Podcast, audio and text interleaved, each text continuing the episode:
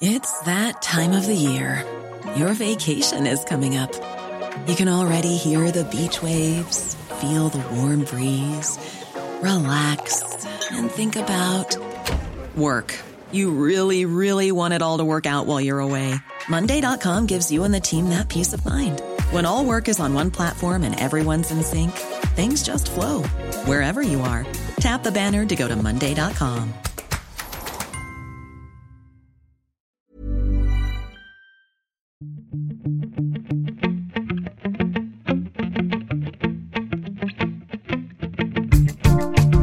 Salut, c'est Thomas Rozek. Notre fascination, en tout cas la mienne, pour les États-Unis ne cesse de m'interroger. Alors certes, c'est sans doute un effet collatéral de la centralisation du monde autour d'une poignée de grandes puissances qui comptent qui nous donne la sensation que finalement, ce qui se trame à Washington pourrait avoir un impact sur nos vies malgré les milliers de kilomètres qui nous séparent. C'est ainsi qu'à plus d'un an et demi des présidentielles américaines, on en est déjà à rouvrir le grand bal des candidats potentiels à la Maison Blanche et à suivre l'entrée en course des uns et des autres face à Trump. Enfin surtout d'un en particulier, Bernie Sanders, candidat malheureux à la primaire démocrate de 2016, devenu au passage la rockstar des progressistes, le champion de la gauche mondiale et un espoir de renouveau révolté malgré ses 77 ans bien tassés. Comme il semble fasciner un peu tout le monde, ses alliés comme ses ennemis, on a eu envie de se poser notre question rituelle. Qui êtes-vous, monsieur Sanders? Ce sera notre épisode du jour. Bienvenue dans Programme B.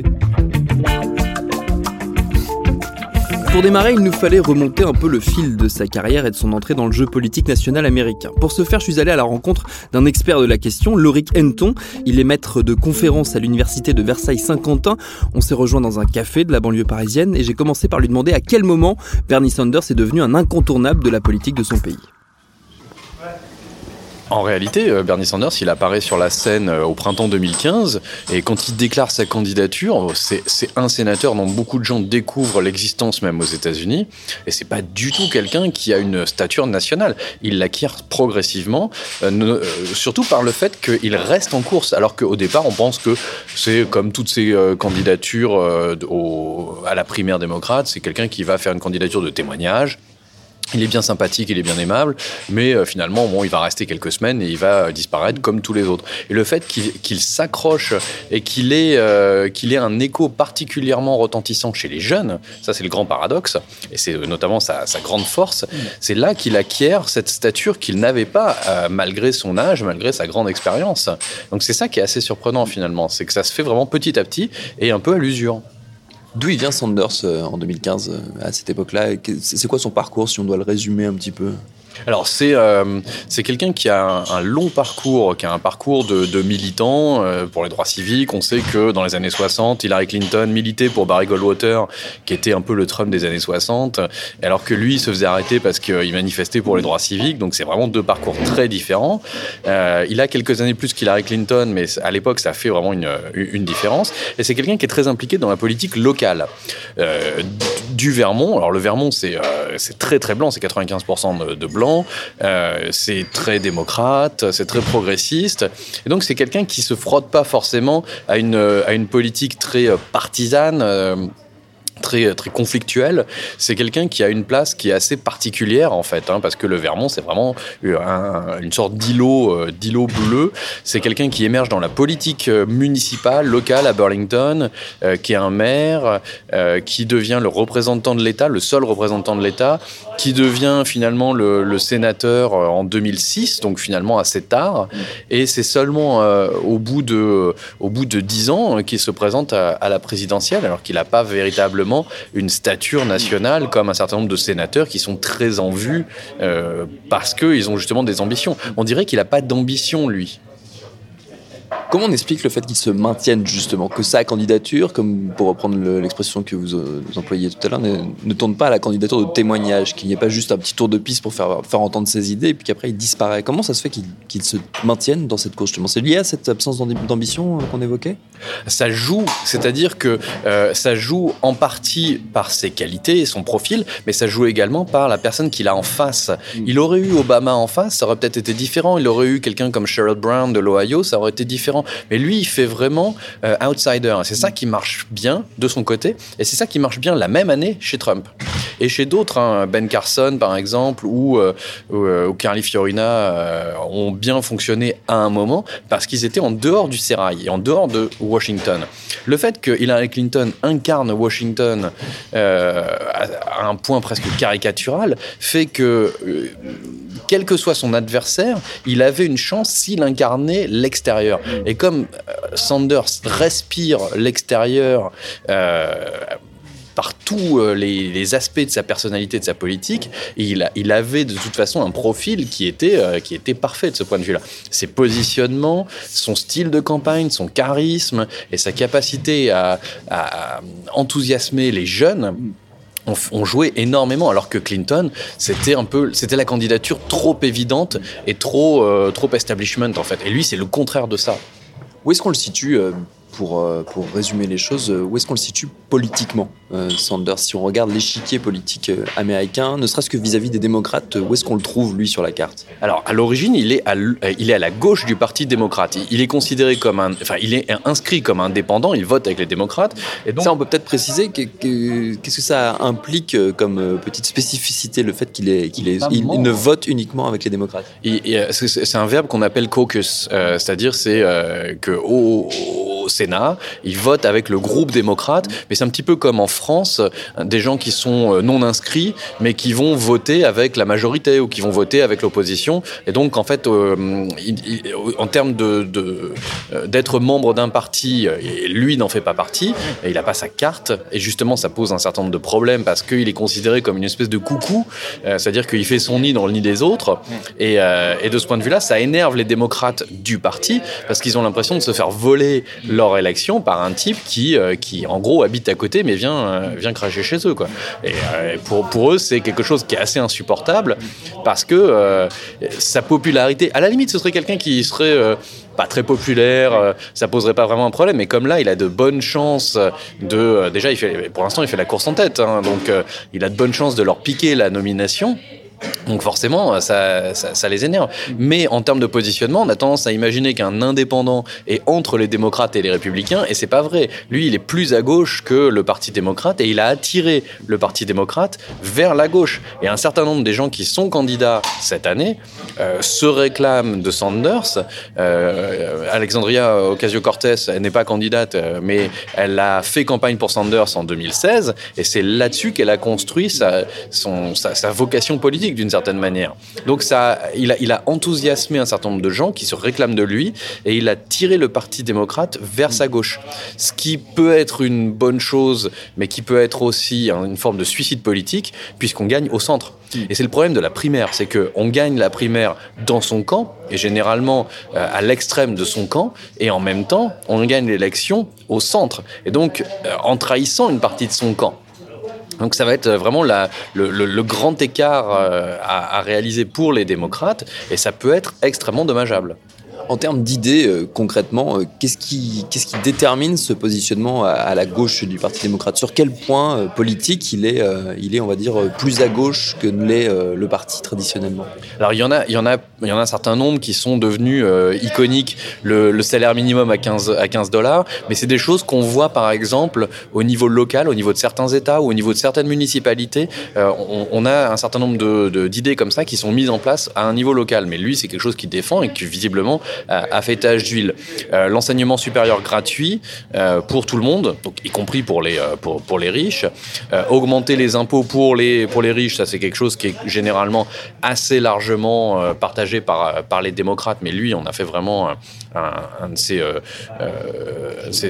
chevaux de bataille. Et le, le, fait d'ouvrir le Medicare, donc en gros la sécurité sociale, pour tout le monde, c'est-à-dire pas seulement pour ceux qui peuvent se le permettre, mais que ce soit considéré comme un droit universel et pas comme une sorte de privilège. Et ça, c'est notamment sa grande idée qui a fait tache d'huile et que et donc euh, la plupart des, des, récents, des candidats récents se réclament. L'idée de Medicare for All, euh, c'est quelque chose qui euh, sur lequel il n'est plus en situation de monopole. Et c'est aussi le problème, c'est que le fait qu'il ait fait des petits, d'une certaine manière, bah, fait que son positionnement à gauche, qui était assez original en 2015-2016, elle n'est plus du tout. Ça devient pratiquement le mainstream.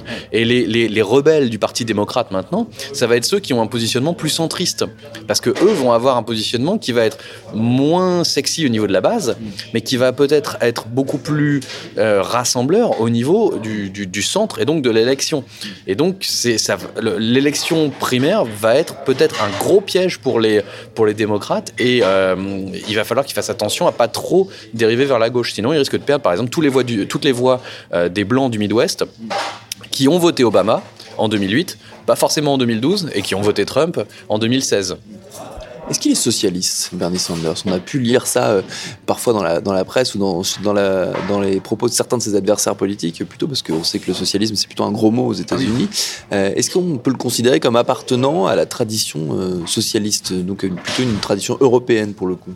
Alors, il y a plusieurs réponses à, fournir. Déjà, dans le contexte français, on aurait du mal parfois, au sein du PS français, certains considèrent que Valls, c'est pas un vrai socialiste, alors que, etc. Donc, il y a déjà des querelles fratricides au sein d'un parti explicitement socialiste dans un endroit où il n'y a pas de parti socialiste, c'est beaucoup plus compliqué. Lui se réclame d'une forme de socialisme, et en fait, il y a deux acceptions aux États-Unis. Il y en a une qui est plutôt euh, euh, contrôle de l'économie par l'État, et l'autre qui est plutôt redistribution, donc plutôt social-démocrate. De la même manière que euh, Manuel Valls parlait de deux partis socialistes qui étaient irréconciliables. On a également deux types de grandes branches de socialisme.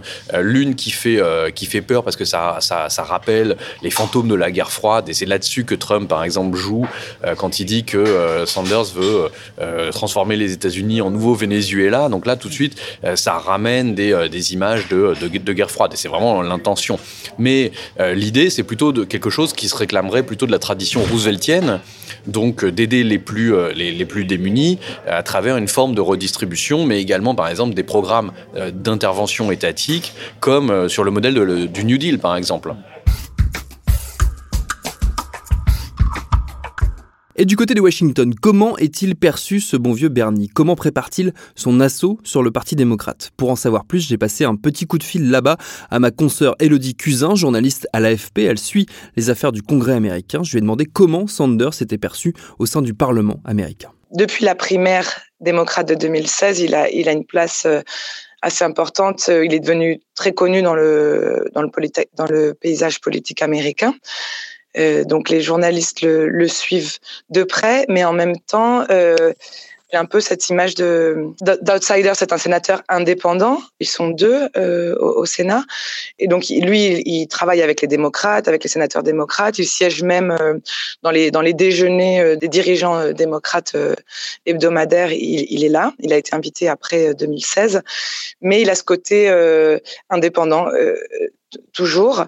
Il est assez charismatique tout en étant euh, peu charismatique sur le papier finalement, mais il a, il a ce, cette, cette force de conviction quand il présente des, des mesures qui lui tiennent vraiment à cœur. Euh, il est, euh, il est présent, il, donne des, il fait des points presse, il, il parle dans l'hémicycle avec, avec beaucoup de ferveur.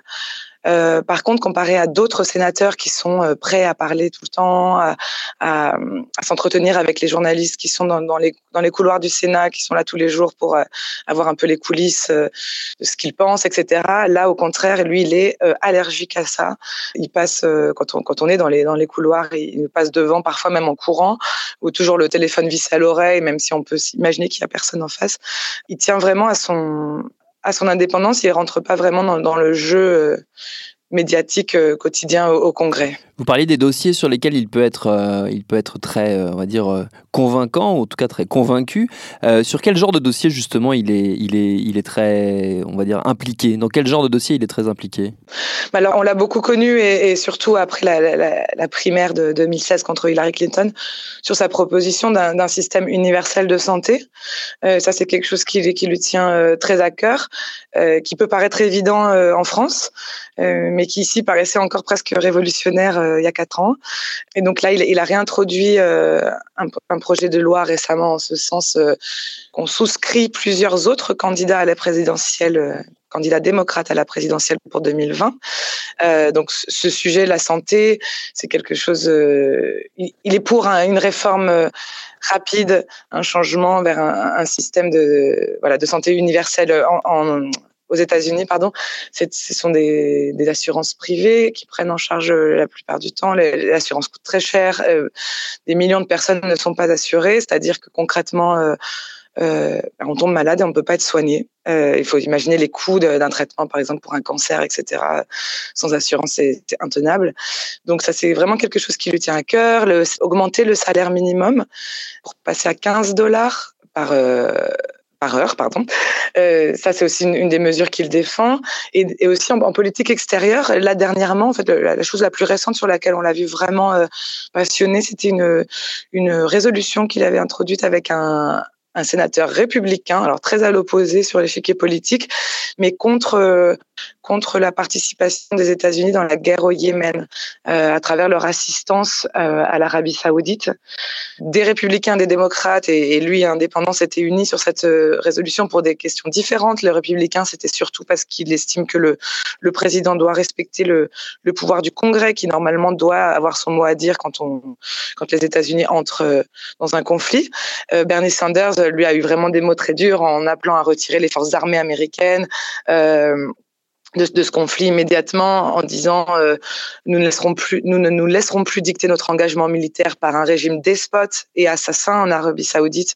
ça c'est aussi un sujet qui qui, euh, qui l'anime vraiment et ça c'est ce qu'on avait vu en décembre. Ça avait été des des moments forts euh, au Sénat. Pourquoi est-ce qu'il fascine autant euh, Bernie Sanders? Est-ce que euh, aux États-Unis on commence à se, à, comment, euh, on commence à comprendre un peu les raisons, des mécanismes de, de la fascination qu'il peut exercer à la fois dans le pays et puis à l'extérieur aussi, parce qu'on parle beaucoup de lui à l'étranger? C'est vrai que sur ce deuxième point, déjà, c'est, ça a été assez frappant en tant que journaliste ici. Euh, donc, je, couvre la politique et on voyait avec euh, mes collègues ici dans les, les tweets sur Bernie Sanders, etc., ont été euh, beaucoup plus repris à l'étranger que les autres candidats, etc. Donc, c'est vrai que c'est, c'est quelqu'un qui, voilà, qui a cette, cette notoriété à l'étranger à l'étranger, j'imagine que c'est le côté où on ne l'attendait pas, cet outsider en 2016 qui tout d'un coup a tenu euh, la dragée haute à Hillary Clinton jusqu'en juin 2016 euh, pour la nomination. Euh, cet homme, c'est quand même sur le papier, à l'ère de la communication extrême, parfois en politique aux États-Unis où tout est bien rodé, etc. il est plutôt, il est souvent échevelé rouge quand il euh, quand il parle passionnément de ces sujets, etc. Il, il, a il a ses costumes comme ça. Voilà, c'est pas l'image, euh, c'est pas le gouverneur de la Californie qui Gavin Newsom qui qui pour le coup présente une image très cadrée de, politique, etc. Et, et je pense, euh, en tout cas en 2016, il a réveillé ça. Ce qui a pu aussi se retrouver chez Donald Trump, au risque de, de choquer, c'est que les électeurs ici et le, ont, soif euh, d'authenticité. Et voilà, même s'il n'avait pas un charisme euh, évident, euh, Bernie Sanders, lui, c'est donc l'authenticité pour Donald Trump, c'est autre chose. Mais pour Bernie Sanders, en tout cas, c'est vraiment son combat de de 30-40 ans. il défend ses idées depuis des décennies. Il est authentique et quand il quand il le défend, quand il on, on le voit jamais aussi aussi euh, à l'aise. En tout cas, il décroche quelques sourires. Lui qui est plutôt irascible, c'est quand il est devant ses supporters, quand il martèle ses idées, quand tout d'un coup on a vu des jeunes venir voir ce, ce tuagénaire euh, parler de d'idées qui paraissaient révolutionnaires aux États-Unis. Je pense qu'il y a vraiment il y a ce côté authentique, euh, sincère. Euh, les gens ont soif de ça, les électeurs ont soif de ça, et, et, et cet enthousiasme n'est pas fin, en tout cas de son, côté. Il croit vraiment en ses idées et ça, se ressent. Qui sont ces soutiens? Est-ce qu'on sait qui, euh, le, soutient? Je pense notamment à ses soutiens financiers, parce que on sait que pour faire campagne aux États-Unis, ça coûte très cher. il y a besoin d'apports euh, comme ça de, soutien financier. Il y a souvent du coup des, personnes derrière qui aident à monter ces campagnes. Qui, soutient Bernie Sanders? Est-ce qu'on sait un peu sur quelle sur quelle base il lui?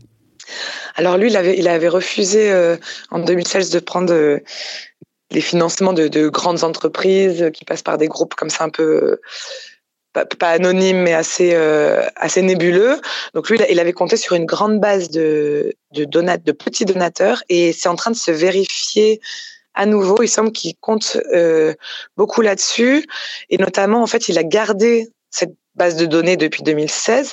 Et donc, dès le premier jour de son annonce, euh, donc les 24 heures après l'annonce de sa candidature euh, en début de semaine, il avait euh, apparemment levé, selon les médias américains, enfin selon lui d'ailleurs, 6 millions de dollars en 24 heures.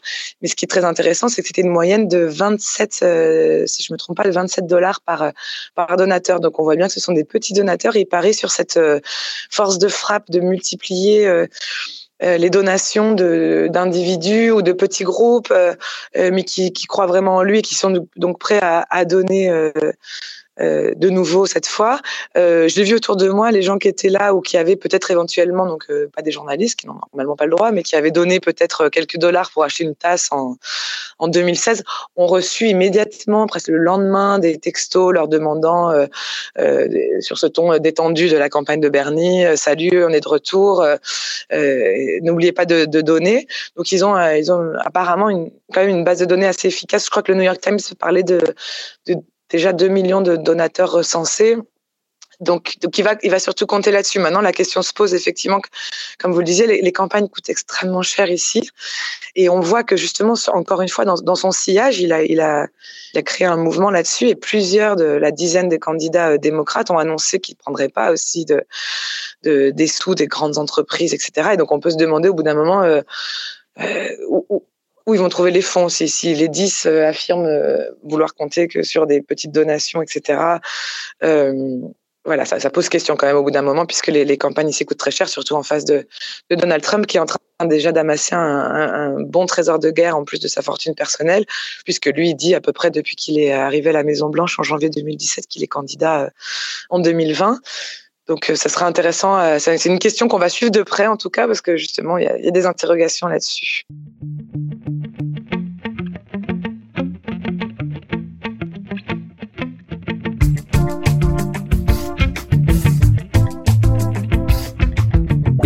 Justement suivre au plus près la politique américaine, mais en français, je ne peux que vous conseiller d'aller jeter une oreille au podcast de nos confrères de l'AFP à Washington. Ça s'appelle Fragment d'Amérique. On vous mettra tous les liens qu'il faut dans le petit descriptif de cet épisode. Merci à Laurie Kenton et Elodie Cuisin pour leurs réponses. Programme B, c'est un podcast de Binge Audio préparé par Lauren Bess, réalisé par Vincent Hiver. Jusqu'à lundi prochain, je passe la main de cet auguste navire à ma camarade Mélanie Wanga. C'est elle que vous retrouverez dès demain pour un nouvel épisode.